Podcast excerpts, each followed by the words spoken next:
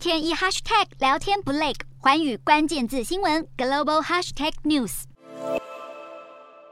终于解除隔离的美国总统拜登在八号向媒体表示，他不认为中国在台海会有进一步行动。五角大厦的资深官员也呼应拜登看法，透露华府没有改变中国武力犯台的可能时间评估。也就是认为，北京当局不会在未来两年内采取相关军事行动。国防部政策次长卡尔也在八号声明，美方部队会一如往常持续通行台海。卡尔也指控中国军队跨越台海中线，企图创造新现状，但这不会奏效。此外，美国的副国务卿雪曼近日出访太平洋岛国，在八号抵达了澳洲进行双边会谈。他在会上也同样谈到台海局势。根据美国国务院的会议摘要，美澳外交高层都指责中国近来破坏国际稳定的行为，也重申会致力维系台海和平。